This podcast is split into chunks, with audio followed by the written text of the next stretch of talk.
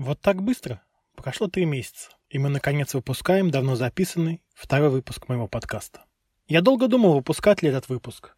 Прослушал его еще раз и понял, что за эти три месяца ничего принципиально не изменилось. Отрасль ЖКХ так и не признали пострадавшей.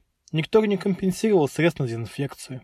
А людей ждет стандартная индексация тарифов на коммунальные и жилищные услуги. Она уже здесь и произойдет в июле. Вы увидите это в августовских платежках. Так что все актуально, ничего не утратило своей новизны. Хорошего вам прослушивания.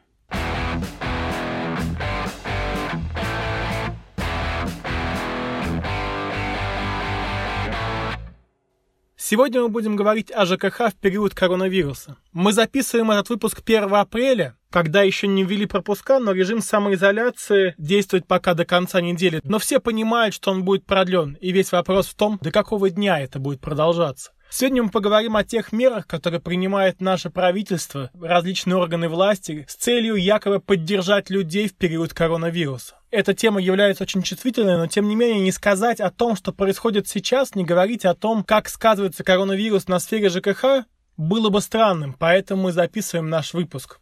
Буквально вчера, 31 марта, губернатор Московской области Андрей Воробьев и вслед за ним мэр Москвы Сергей Собянин ввели мораторий на уплату взносов на капитальный ремонт до 1 июля 2020 года. То есть ровно на три месяца. Мера задумана и анонсирована как мера социальной поддержки, однако является ли она такой? Давайте посчитаем. Что такое мораторий на три месяца? Это значит, три месяца вы не будете платить взносы за капитальный ремонт.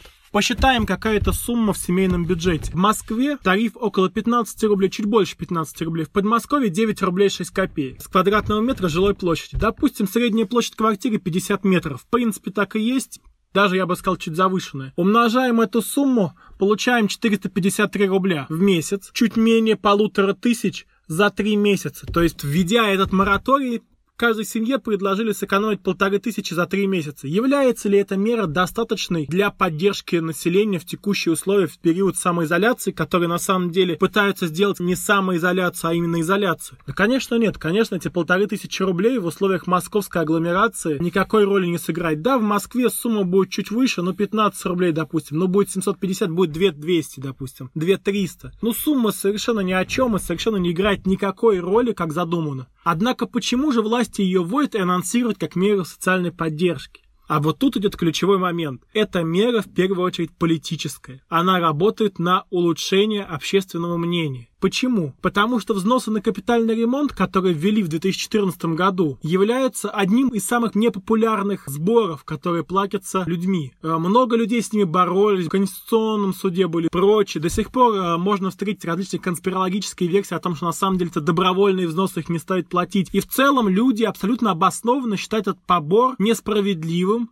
и не видят никакой отдачи от этого побора, потому что когда вы видели последний раз капремонт в вашем доме, если вы не живете в Москве, действительно много где проходит капитальный ремонт. Скажу немножко из своего депутатского опыта. Капитальный ремонт э, проводился на многих домах моего депутатского округа, и почти всегда это был некий долгострой, который затягивался не на три месяца даже, на три года бывало затягивался этот капитальный ремонт, перекрытие крыши, заливались верхние квартиры, начинали в худшее время. В итоге, как бы довольных тем, где был проведен капитальный ремонт, не было. Довольные могут быть только там, где люди создали спецсчет. Это вот э, в подмосковном городе это ну 1-2% где-то домов всех в лучшем случае. Все остальные скидываются в общий котел и ждут там многие 2043 года, как написано на сайте, смотрят, куда уходят все миллионы. Поэтому эта мера не экономическая, это мера политическая, ее предложили определенные политические консультанты, и она не сыграет никакой существенной роли. Это политический пиар сегодняшней власти, к сожалению. Поэтому говорить о том, что это мера социальной социальной поддержкой в сфере ЖКХ нет, она не является. Это опять косвенная такая вещь. Как известно, в США людям раздают по уже не по одной, а даже по две тысячи долларов, как своего рода базовый э, общий доход или просто всем. Вот эта попытка полторы тысячи простить просто, а потом опять платить, это странное решение, и, на мой взгляд, оно не окажет существенного влияния на сферу ЖКХ, потому что капремонт э, и подрядчики живут в своем мире. В фонд капремонта там, скорее всего, будет вред от того, что сейчас происходит, от того, что коронавирус и все все закрыто и ничего не работает, и будет перенос э, сроков, однако мы понимаем, что, к сожалению, это окажет влияние. А вот э, отмена взносов, я думаю, нет. Ну что, поговорили за изменения по взносам, анонсированным за капремонт. Давайте поговорим о следующей теме. Это отмена принудительного взыскания и пения за платежи ЖКХ, которые сейчас введено. Это мера ровно того же масштаба, как и по, по взносам за капремонт. Направлена опять же на пиар, на политический отклик у населения некоторые потому что рано или поздно должно будет состояться это общероссийское голосование, и нужно поднять как свою популярность. Это вообще решение замораживающее. Надо понимать, что она бьет по многим, на самом деле, организациям, работающим в сфере ЖКХ, которые продолжают работать, несмотря на все режимы, потому что относятся к службам жизнеобеспечения. И, по сути, это приведет к тому, что у них будет меньше денег, значит, их работники будут испытывать определенные сложности, управляющие компании будут испытывать определенные сложности, а у них, на самом деле, серьезные проблемы в связи с тем, что ужесточаются требования. Мы подробнее дальше поговорим о тех требованиях, которые в период коронавируса появились к управляющим компаниям, которые введены немножко в сером режиме и с точки зрения закона не совсем могут отвечать действующему законодательству. Однако, да, это бьет э, по управляющим компаниям. Если государство рассматривает эту меру как меру поддержка, то, то опять же нужно что-то делать для управляющих компаний, как коммерческой организации. Да, все говорят о кафе и ресторанах, малом бизнесе, который закрывается. Ему действительно очень тяжело придется, его будет очень сложно, и восстановление будет с глубокого дна, и чем больше недель это будет все закрыто, тем тяжелее им будет. Однако управляющие компании, они, в отличие от этих заведений, сейчас продолжают работать. То есть без них тоже распространение вируса станет намного серьезнее и им нужно также предлагать какие-то налоговые льготы, как минимум. Причем не сложную процедуру, там, не сдача отчетности, отсутствие каких-то промежуточных налогов, а серьезное снижение налогов, серьезное и стабильное. Также, на самом деле, со стороны ресурсоснабжающих организаций, потому что многие ресурсоснабжающие организации получают деньги через управляющие компании, взыскивают с них деньги, хотя жители не доплачивают им, а являются при этом эти ресурсоснабжающие организации государственными организациями. Нужно вводить какой-то мораторий на взыскание этих задолженностей со стороны управляющих компаний, потому что управляющие управляющих компаний никто не ведет им отсрочку по уплате. То есть, если пени, допустим, отменили жителям за уплату, то это не значит, что пени не будет, когда управляющую компанию просудит какая-то ресурсоснабжающая организация. И получается, придется платить. Нужно что-то делать в этой сфере, и я подробно, мы сделаем отдельный выпуск про то, какие на самом деле меры я считаю важным в сфере ЖКХ, которые должны быть приняты сейчас. Понятно, что все очень быстро меняется, и чем дальше, тем на самом деле более серьезные нужны меры, но уже общий тренд понятен.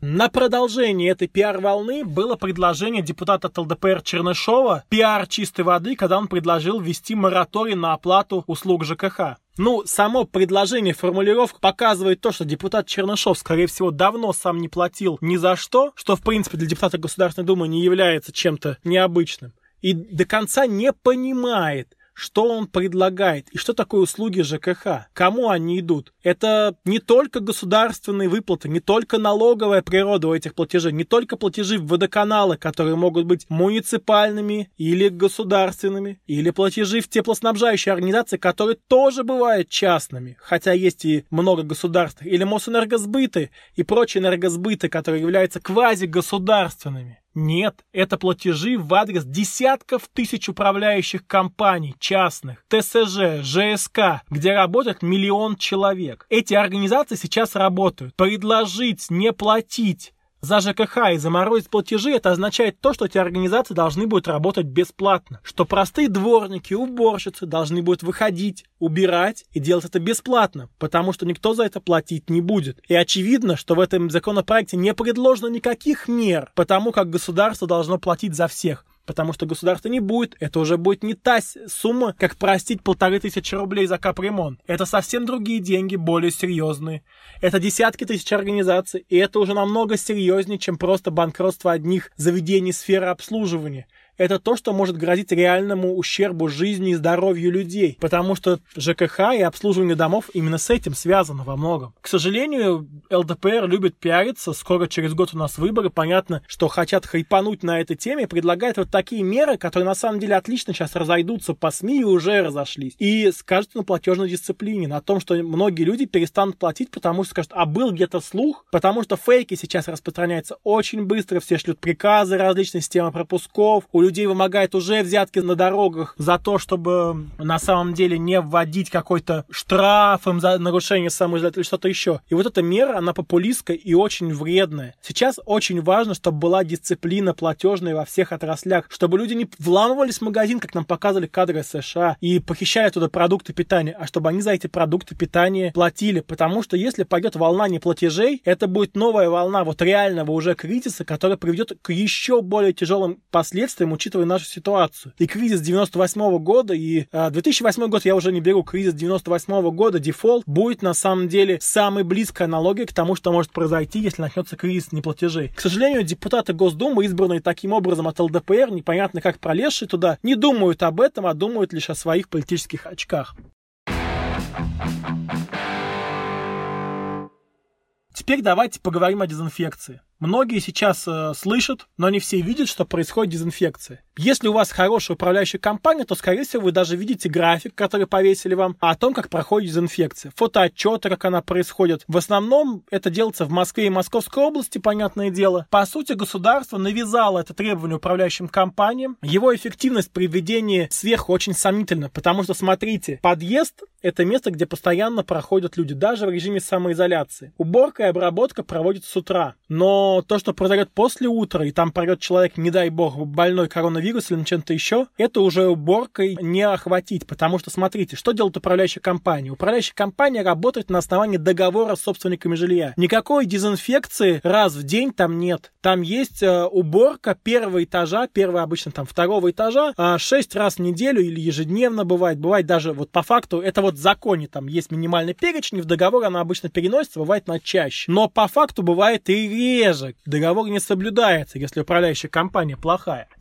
Дезинфекции нет. Чтобы эта мера была эпидемиологически эффективной, уборка должна быть поддерживающей, то есть постоянно. Вот как мы видим в Макдональдсе, где постоянно убирают, труд, Раньше терли, сейчас Макдональдсы закрыты, залы закрыты. Но, по сути, нужна поддерживающая уборка. В договоре управления, в тарифе управляющих компаний, который является платой по договору, на самом деле, между собственником и жителем, Понятно, что, там, что это очень искажено жилищным законодательством, есть ГБУ жилищники в Москве. Однако, тем не менее, это плата по договору. Так вот, условия договора государство пересматривает, вмешиваясь в его свободу. Мы понимаем, что это тоже пиар что это не дает никакого, на самом деле, практического, на мой взгляд, смысла. И, естественно, большинство управляющих компаний вместо реальной дезинфекции, начинает заниматься порождением отчетности, фотоотчетности. Там есть специальное приложение с геотаргетингом. Наша управляющая компания добросовестно это делает, но, к сожалению, она одна из немногих, кто это делает и выполняет требования. Потому что, к сожалению, рынок устроен так, что проще изобразить активность, чем что-то сделать. Проще отчитаться, чем произвести реальные работы. И, к сожалению, жители опять вычеркнули из этого процесса принятия решения о дезинфекции. Государство за них позаботился. Естественно, класс ответственных собственников так не появится никогда. Что же люди делают в частном секторе, в частном доме? Ведь они же тоже должны принимать какие-то меры дезинфекции. Это решение принимают они сами. Но в квартирных домах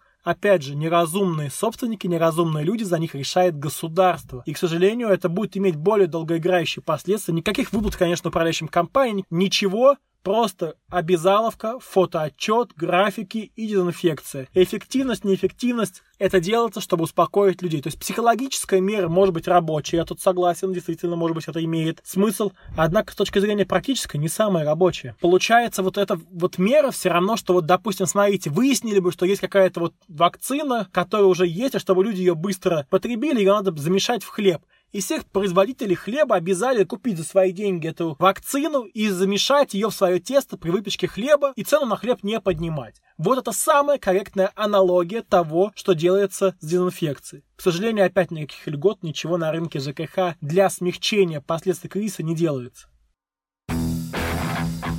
Теперь поговорим о том, как работает мораторий на проверки якобы введенный. Да, он введен для всего бизнеса, однако касается и ЖКХ. Это и правоохранительных органов касается, и органов государственного надзора. В нашей реальности это ГЖИ, Государственная жилищная инспекция. Что происходит на практике? Ну, во-первых, понятно, гладко было на бумаге, да забыли про овраги.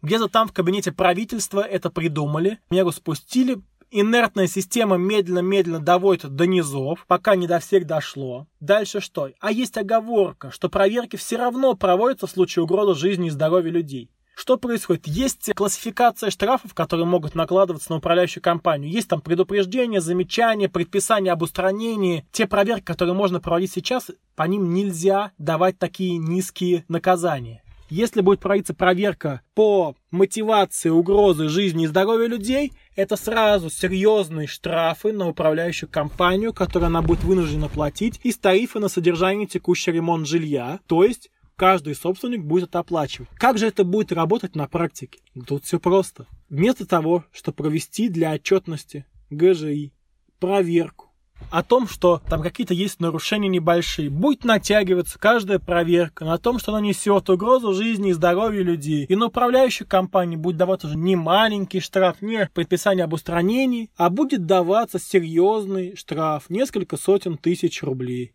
которые она будет вынуждена в текущей ситуации ухудшения поборов заплатить. Вот такая вот поддержка бизнеса в период коронавируса. Это вот очередной хомут, и так это будет работать. Вместо какой-нибудь меры поддержки или хотя бы не мешайте, как говорится. То есть laissez-faire. Классический принцип. Не надо поддерживать, когда лучшая поддержка, то, что можете сделать, не мешать этой сфере. К сожалению, государство, конечно же, в сегодняшней парадигме, особенно российской, не считает, что если оно что-то не делает, то это так и должно быть. Нет, надо что-то предпринимать, носиться по комнате и делать политический пиар. Сегодняшнем подкасте мы поговорили о разрозненных действиях, предпринимаемых государством в сфере ЖКХ. Никакой стратегии, как вы видите, и реального влияния на наше с вами благополучие они не несут. Скорее наоборот, они могут оказать популистское и даже негативное воздействие на сложившуюся ситуацию. В следующем подкасте я подробно расскажу о том, какие меры нужно принять для того, чтобы сфера ЖКХ проще справилась с последствиями коронавируса и надвигающегося экономического кризиса. Наш подкаст выходит раз в две недели. Следите за нами, подписывайтесь, оставляйте комментарии на платформах Apple Podcasts, Яндекс Музыки, Google Подкастах, Spotify, CastBox, подкастах ВКонтакте. Кроме того, подписывайтесь на мой телеграм-канал и Facebook. Там можно будет прочитать мои оперативные реплики и мнения по актуальным событиям, задать свои вопросы. Ссылка на контакты для обратной связи в описании этого выпуска. До новых встреч!